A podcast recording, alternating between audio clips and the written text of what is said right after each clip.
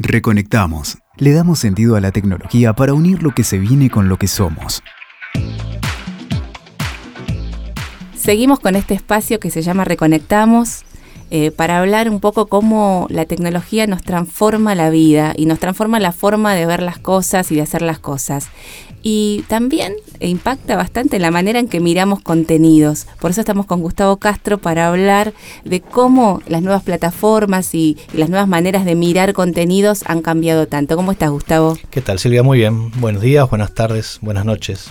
Bueno, contame un poco cómo es esto de eh, los cambios en distintos formatos para ver películas, series, celular, eh, computadora, televisión. Uh, es difícil pensar por dónde arrancar. Hay de todo. Hay cambios en los formatos, cambios en las historias, cambios en la forma de contar las historias. El otro día en, la Fundación Telefónica Movistar hubo una reunión, una charla abierta muy interesante con gente, con críticos, con, estudiantes de comunicación, con, gente de la industria de, de la televisión y del cine. Y lo que, lo que decíamos era que siempre nos gustó contar historias, contamos historias siempre, y tal vez lo que cambió en, esta, en estos últimos tiempos es las historias en sí también. A veces no, nos damos cuenta de cómo cambia la historia que contamos hoy. No es la misma historia que se contaba en los 80, en los 70. Y cambió el formato en el que se, en el que se ven y se cuentan esas historias y la forma. Y tiene que ver con la tecnología, pero tiene que ver también con lo, con lo humano, con lo nuestro, ¿no? Sí, con lo que buscamos nosotros, con esa búsqueda de entretenimiento o de distracción y de cómo cambió de ir a ver una película en un cine donde tenemos la referencia de lo que les pasa a los otros cuando ven una escena determinada a ver en el living de nuestras casas una película solos, pero con esa necesidad que surge a veces, a mí me surge, eh, de comentar algo enseguida por redes sociales. Entonces se transforma como en otro diálogo, en otra conversación. Sí, o sea, hoy no necesitas estar en el mismo ámbito para compartir lo que estás viendo. Antes era el cine y salíamos al cine y charlamos, a tomar un café, comer una pizza y charlábamos. Hoy lo haces mientras miras la película. A algunos les molesta, otros les parece fantástico. Lo bueno es que hay para todos hoy. A mí, yo todavía, a mi edad, me, me cuesta acostumbrarme a estar escuchando cómo comen pochoclo al lado mío en el cine, pero hay gente que si no tiene un balde de pochoclo adelante no puede ver ni siquiera una película de Truffaut, por decir algo, ¿no? Sin ir a, sin a Avengers. che, pero tenés que volver un paquete de pochoclo para una película, no sé, La Duda o de Post, donde tenés que estar concentrado. Y sí, es tu manera de concentrarte. Y eso es lo bueno, creo, de, de lo que nos está pasando ahora, como en todo, no, no solamente el consumo de, de, contenidos. A mí me pasaba que siempre que había un Bafisi yo quería ir y quería ver todas las películas iraníes, coreanas que, se presentaban. Y ya después me empezó a dar como fiaca. ¿Por qué? Porque ese contenido vos si lo buscás, que ese es otro tema, ¿no? Cómo buscamos los contenidos que, nos gustan. Eh, lo podés ver en tu casa, no tenés necesidad de desplazarte y te da como fiaca y decís, bueno, me quedo en casa y miro estas películas que son como más intimistas, pero la experiencia del cine eh, cambia totalmente. Y lo que me pasó que eh, lo hablábamos el otro día con unos amigos, era que viendo Chernobyl, que es la nueva serie, el cuarto capítulo, sentí que estaba en el cine otra vez. ¿Viste? Como decís, ay, qué súper cinema, cómo lo está contando. Y el tema es cómo te cuentan las historias, más que la plataforma por donde la ves o el contenido que estás contando. Cómo te cuentan, eh, cómo te la cuentan, ¿no? Sí, sí. Y bueno, y un poco, tal vez Chernobyl es, es, es una es una serie muy cinematográfica por el texto, por los actores, por las imágenes, por cómo está tratada la historia. Pero te vas a encontrar, y, yo me encuentro pensando a veces, si cuando si en los 70 o en los 80 o más atrás todavía en el tiempo hubiera sido posible que una serie como Breaking Bad hubiera tenido el éxito que, tuvo, o Narcos, eran historias que no se contaban, no se contaban esas historias. Y hoy tenemos la suerte de que se puede contar prácticamente todo. Veremos qué viene después en el tiempo. Capaz que dentro de unos años decimos, en, los, la década del 2010 no se podían contar estas historias y ahora sí. Eh, pero creo que ese es un, un, cambio, un cambio importante que viene, que viene dado por, por toda esta evolución de plataformas, donde incluso hasta, yo creo que hasta el contenido vergonzante de alguna manera uno lo puede disfrutar porque no, no, no dice, che, salí de ver una película de narcos del cine y la gente va a decir, si me ve alguien, ¿qué van a decir? ¿no? Este, yo creo que, que por ahí pasa mucho de, este cambio y mucho del impacto, como hablamos antes, de las tecnologías y de qué es lo que está, lo que se está dando en todo este tiempo. No solamente en, uno tiende mucho a decir, ahora puedo ver la serie completa, la puedo ver cuando quiero, donde quiero, en el dispositivo que quiero, pero hay también una cosa atrás de no, no ves lo mismo que veías antes. Y antes estaba la expectativa de esperar hasta el día y la hora en que iba a salir el capítulo siguiente Sí. y toda esa semana que te decías, ay, ¿qué va a pasar de, de intriga? Y que ahora eso, con lo ansioso que somos, que- que- con lo ansiosos, en lo que nos ha transformado la tecnología cambia porque podemos ver una maratón de todo un día y el vacío que te queda después, como cuando te queda el vacío después que terminaste un libro, Sí. o que es como difícil de Es llenar. como, yo, yo- es el- estamos en el paraíso de los ansiosos, yo estoy feliz. Yo cuando era chico decía, yo quiero llegar a mi casa y ya se terminó, terminó el zorro, ya está. Hasta mañana no hay otra media hora del zorro. Y ahora si, si quisiera podría verme todo el zorro uno atrás del otro, ver todos los capítulos diez mil veces, ver el mismo capítulo si me gustó mil veces. Eh, es el- estamos en el paraíso de, de eso. No, más allá de, de una- no hay una, una- un juicio de valor acá, ¿no? No, No, digo no. que esté bien, que esté mal. Es así. También están los conformistas que, bueno, miran, viste, cuando ves Netflix, mirás lo que te tira el algoritmo, te tira, si, si vos viste esto, entonces te va a encantar Sí. todo esto. Y por ahí no es tan buena la oferta, pero vos la ves igual porque ya está, no, Sí, no vas a buscar. Ahí, ahí tengo, tengo, yo creo que hay mucho mito en alguna de esas cosas. Mito en el sentido de se tiró, se tiró a, a rodar la, la idea de que el algoritmo de recomendación de Netflix o de quien sea es maravilloso. Y la verdad que es, muy complejo el tema de la recomendación. Ahí sí me meto en un tema tecnológico. Porque hay muchas variables que juegan en qué te puede gustar, incluso hasta el estado de ánimo del día, el día de la semana, si venís de trabajar, si no venís de trabajar, si estás solo, si estás acompañado, si estás con tu pareja, estás con tu hijo o con un amigo. Entonces, por un lado, es, esa recomendación eh, eh, no es situacional, entonces tampoco tiene tanta utilidad como uno piensa. Segundo, que hay mucho eh, de, che, yo tengo que mandar al frente el contenido que yo quiero que veas. Me gasté 50 millones de dólares en hacer esta serie y yo quiero que la veas porque si no tiré la plata a la basura. Y aparte me sirve para hacer marketing. La gente mira mi serie, la serie que produzco. Sí. Y por último, y creo que es lo, a mí lo que menos me, me- me gusta, como viniendo del, del- del- del tema de, del cine, de la televisión y todo, de estas tribus que se pueden llegar a armar que evitan que vos puedas descubrir nuevo contenido. Y eso es algo que el, el sistema de recomendación te termina perjudicando, porque vos te vas... o si hubiera existido un, sistema de recomendación en los años 40, que todavía estaríamos viendo películas en blanco y negro, musicales. ¿Quién, ah, Fred Astaire no baila más. ¿Quién baila como Fred Astaire? Porque yo quiero, porque es lo que se ve. Yo creo que por ahí tenemos en, eh, los viejos, las viejas maneras todavía tienen, tienen algo para dar por ese lado, o las nuevas formas de sorprenderte con algún contenido que vos no sabías que existía, que no sabías que te iba a gustar. Mil veces te pasa que estás haciendo zapping con la tele y te encontrás un documental que en tu vida hubieras seleccionado en Netflix y te quedás viéndolo y lo disfrutás. Mm. Y salís un poco de tu micro, microclima, tiene que ver con las redes sociales. O sea, vos dices, todo el mundo piensa como yo, te das cuenta, eh, el mejor equipo es Boca, porque todo el mundo habla de Boca, sí, porque vos seguís a los que son hinchas de Boca, y vos te siguen los hinchas de Boca, y hablamos todos de Boca, y estamos contentos o tristes. Y creo que un desafío de estas nuevas plataformas también es romper un poco eso. ¿Cómo te llevan a descubrir nuevo contenido? ¿no?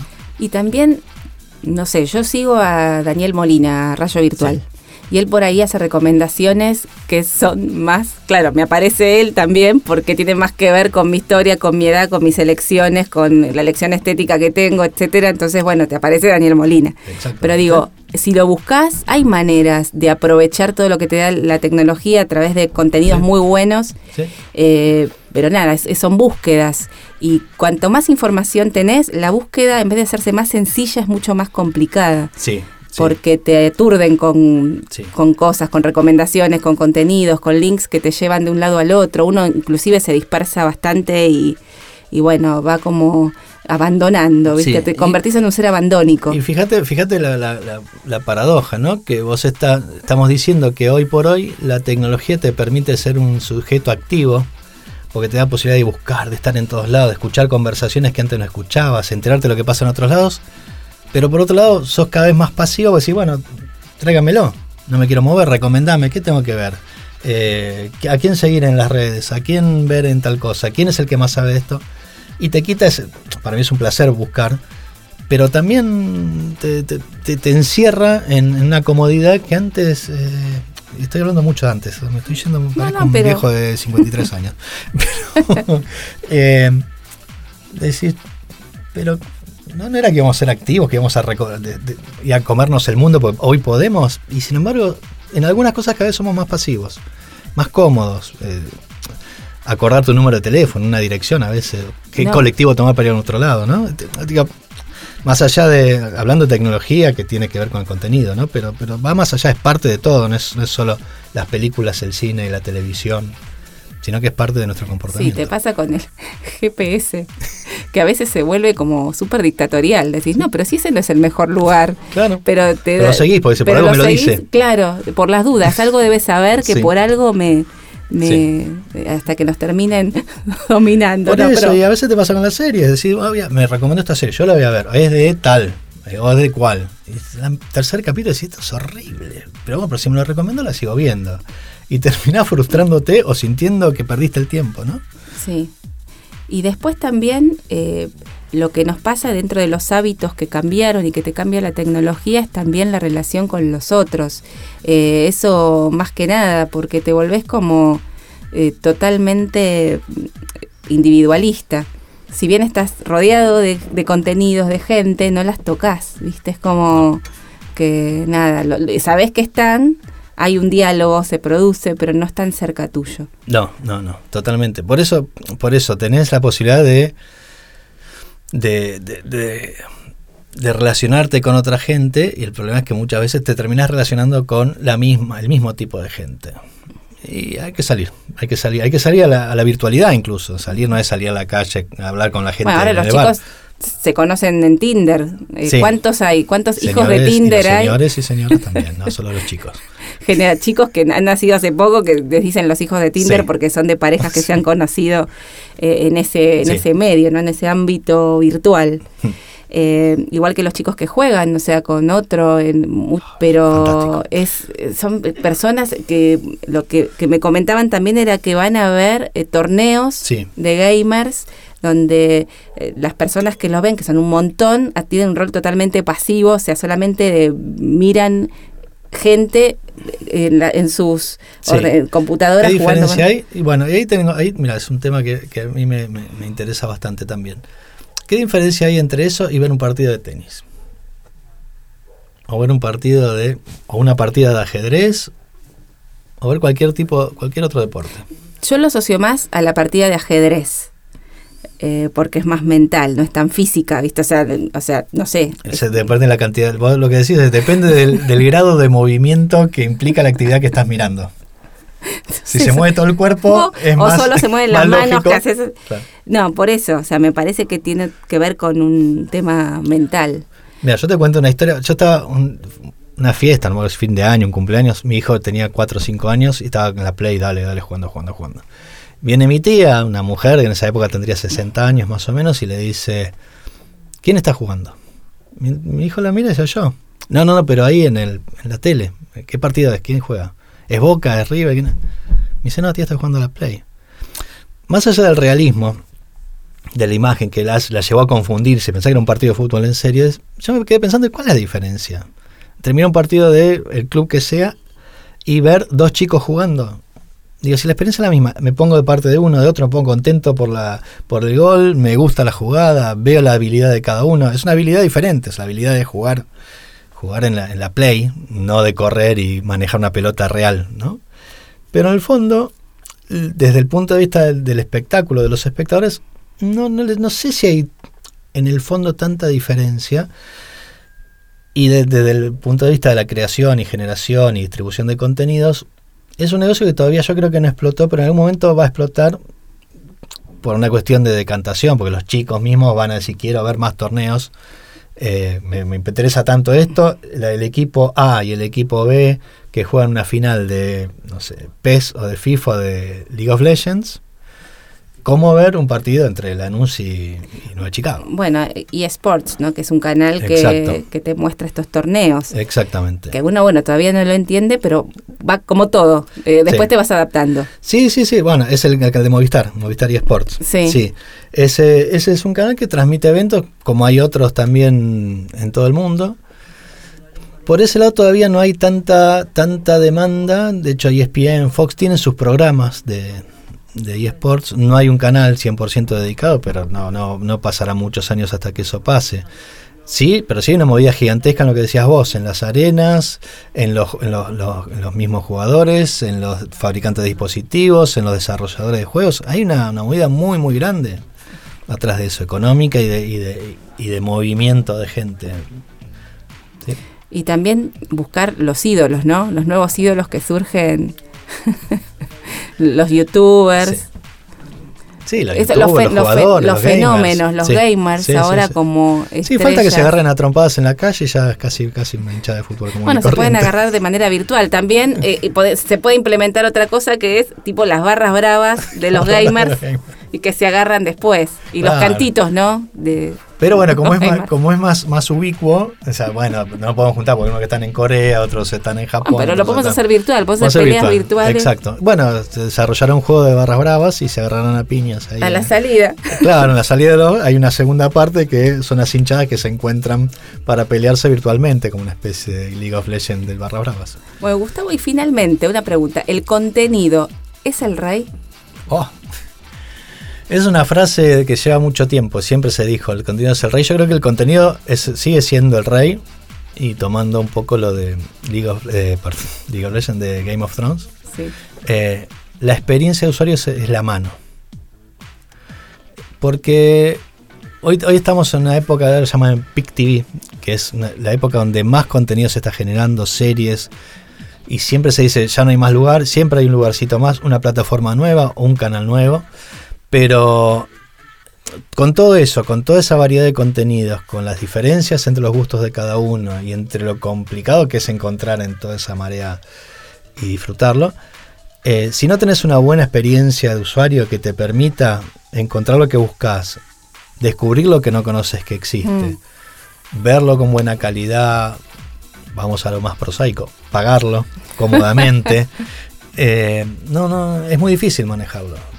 Es como tener una biblioteca desordenada, así como encontrás lo que querés. Claro, con esta Incómoda. segmentación, segmentación de si quiero ver contenido HBO, tengo que pagar HBO. Si quiero ver contenido de Disney, tengo que pagar Disney. Si quiero ver. Exacto, y ahí tenés un tema. Todo el mundo está pensando que su marca es lo su- suficientemente fuerte como para salir solo y no son tantas las marcas que lo pueden hacer. ¿no? No. Entonces vas a necesitar a alguien que te ayude a encontrarlo. Decir, yo quiero ver tal película, quiero ver el partido de Boca, quiero ver eh, tal serie. No te van a poner a pensar quién lo tiene, quién no lo tiene. Tengo la suscripción de este, del otro, del de más allá, cuánto vale. Ah, ya me pasé. Entonces doy de baja una para, para dar de alta la otra. Pero Necesitas aparte, agregarlo. aparte el contenido, vos no pensás que una distopía, viste, el cuento de la criada, que es terrible, Sí. iba a conseguir que Hulu, que es más chiquita, digamos, Sí, a comparación sí. de los otros monstruos, pudiera competir. Sí. Y sin embargo, eh, lo lograron porque es una historia bien contada. Exactamente. Entonces, a- ahí sí, el contenido es bueno mientras lo que cuento, cómo está narrado. Exacto. Todo parte de contar una buena historia. Ahora, si esa buena historia no. A ver. te- no quiero, no quiero, no quiero un contenido en particular, pero hay un par de series muy muy buenas en, en plataformas nacionales como Contar, por ejemplo, que la gente Mm. no las conoce. ¿Y por qué? Porque, porque la difusión de, la plataforma todavía no, no está madura, porque la gente no la conoce. Entonces, hay todo un trabajo atrás que creo que tiene que ver mucho con lo que, lo que tienen que hacer las empresas de tecnología a partir de ahora, desde hace un tiempo, pero ahora se va a acelerar, en ayudar a la gente a encontrar eso. Mirá, hay una serie que está buenísima en esta plataforma que vos no conoces y que nunca te ibas a enterar porque esa plataforma es chiquita y no tiene capacidad de pararse para gritar más fuerte que Disney o que Fox para que vos te enteres que existe. Claro, el posicionamiento, trabajar mucho del posicionamiento de estas nuevas plataformas. Pero no todo el mundo lo puede hacer. Entonces, ahí está el trabajo de lo- la mano, la mano de la experiencia de usuario, es decir, te traigo, mirá que esto no lo conocías, acá está. No quiere decir que el otro sea malo, es buenísimo también. Pero está esto que te lo puedes estar perdiendo, a lo mejor te interesa. Claro, como un recomendador eh, pero muy personalizado. No, no- y, y más pensado en, en el entorno, no en vos y tu entorno, En no buscar, tanto en en ayudarte, en ayudarte a manejar tu ansiedad. como ansiedad. vos. Sí, sí. quiero, quiero ver, quiero ver qué. Bueno, mira, tenés todo esto, podés contratar esto, podés cont- querés, querés una película con tal actor, querés ver tal película. Hoy ya todos los algoritmos de recomendación también están pensando cómo hacer para no ser tan literal, decir, busco películas de mafia. No quiero películas de mafia, yo quiero buscar películas de, no sé, de gente vestida de traje que mata. Bueno, busco gente vestida de mata. Y hay un montón de Ah, te películas. tira solamente también. Te perro de a la negro. calle, hombre de negro, qué sé yo. Sí. Eh, así que hay un trabajo muy, muy grande para hacer porque, por lo que te decía antes, ¿no? Todo el mundo está pensando, yo voy a sacar una plataforma, yo tengo 200 películas en mi plataforma para mis películas, yo voy a hacer para mis series.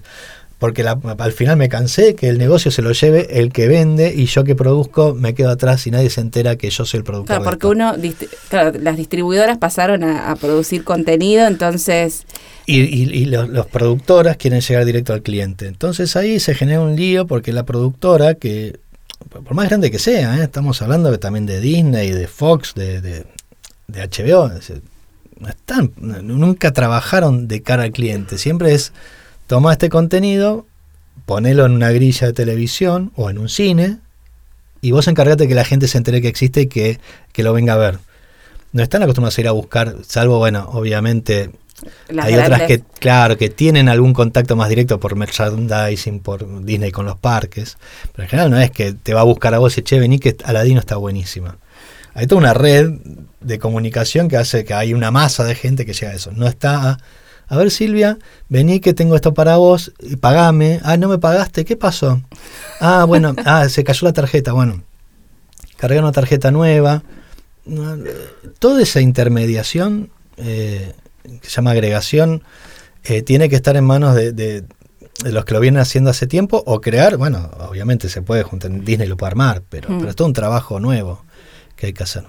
Estamos eh, inmersos ahora dentro de un universo tecnológico donde eh, todavía hay que acomodar muchas cosas. Creo que es como una explosión y como siempre pasa, después disminuye y se va acomodando y a esta sobreexposición de cosas para ver va a llegar, creo yo, un orden en que cada uno pueda elegir realmente el contenido que quiere y que nosotros seamos los que dominemos la Sí. situación y no el algoritmo. Todo, todo cambio de este tipo tan radical, en realidad este cambio vino a, a cumplir los deseos de los que, como hablábamos antes, de los que en una época decíamos, ¿cómo me gustaría ver el zorro 20 veces por día?